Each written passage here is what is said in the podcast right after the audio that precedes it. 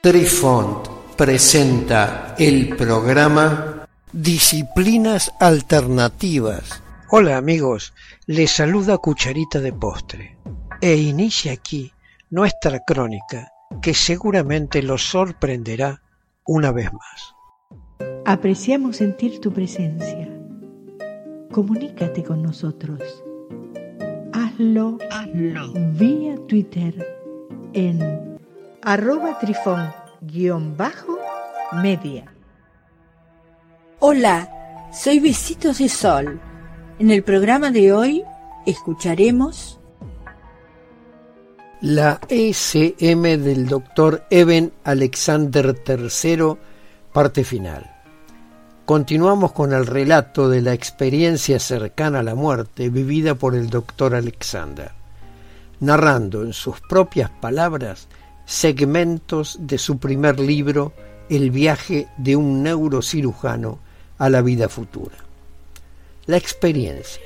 Si alguien antes de mi coma me hubiera preguntado cuánto recordaría un paciente después de una meningitis tan grave, seguramente no habría respondido. Y habría pensado en el fondo de mi mente que nadie se recuperaría de tal enfermedad, al menos no al punto de poder discutir sus recuerdos.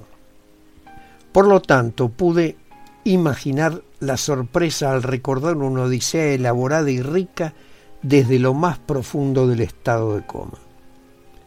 Relato que comprendía más de veinte mil palabras cuando las escribí durante las seis semanas posteriores a mi regreso del hospital.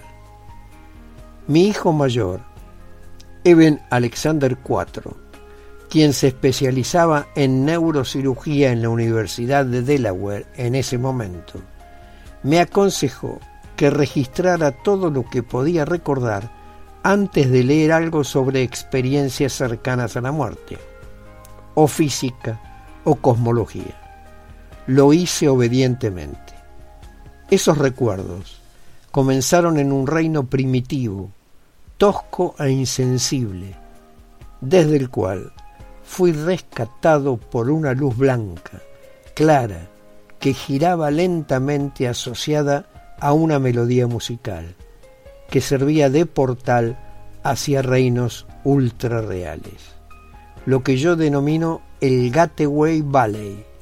Estaba lleno de muchas características espirituales y similares a la Tierra, como una vibrante y dinámica vida vegetal con flores y capullos floreciendo, sin signos de muerte o decadencia, y cascadas en piscina de cristal brillante, y miles de seres bailando con gran alegría y festividad. Todo estaba alimentado por orbes doradas en el cielo, coros angelicales que cantaban e himnos que tronaban a través de mi conciencia. Además, vi una chica encantadora en una ala de mariposa que me demostró meses más tarde que era fundamental para mi comprensión de la realidad de mi experiencia.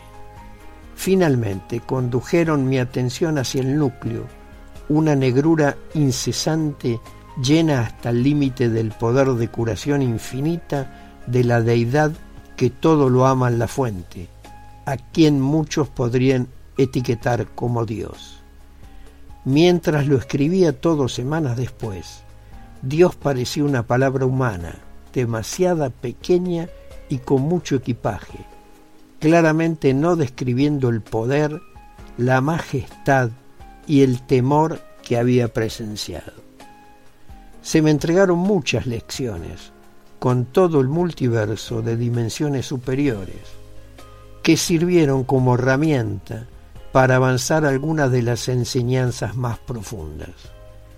Se alteró así toda mi comprensión sobre el espacio, el tiempo, la masa y la energía, la información, la causalidad, la vida futura y la reencarnación. Fue entonces que el significado y el propósito adquirieron relaciones extraordinarias que incluso ahora estoy empezando a desentrañar. Me fue ofrecida una rica odisea espiritual que desafía completamente cualquier comprensión científica convencional, dada la duración y la gravedad de mi encefalitis. En ese estado, mi cerebro era incapaz de proporcionar ningún efecto de alucinación, sueño o drogas psíquicas, debido al daño global de mi neocórtex tan evidente.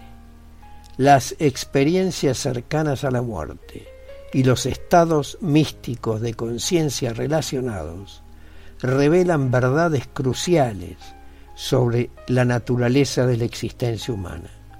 Simplemente descartarlos como alucinaciones es conveniente para muchos en la comunidad científica convencional, pero sólo continúa alejándolos de la verdad más profunda que estas experiencias nos, están revelando.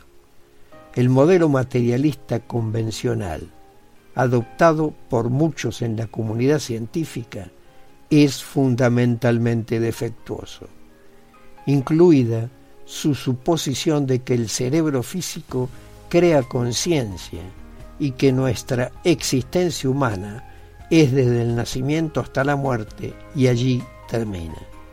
En su esencia, ese modo ignora intencionalmente lo que creo que es el fundamento de toda existencia, la conciencia en sí misma.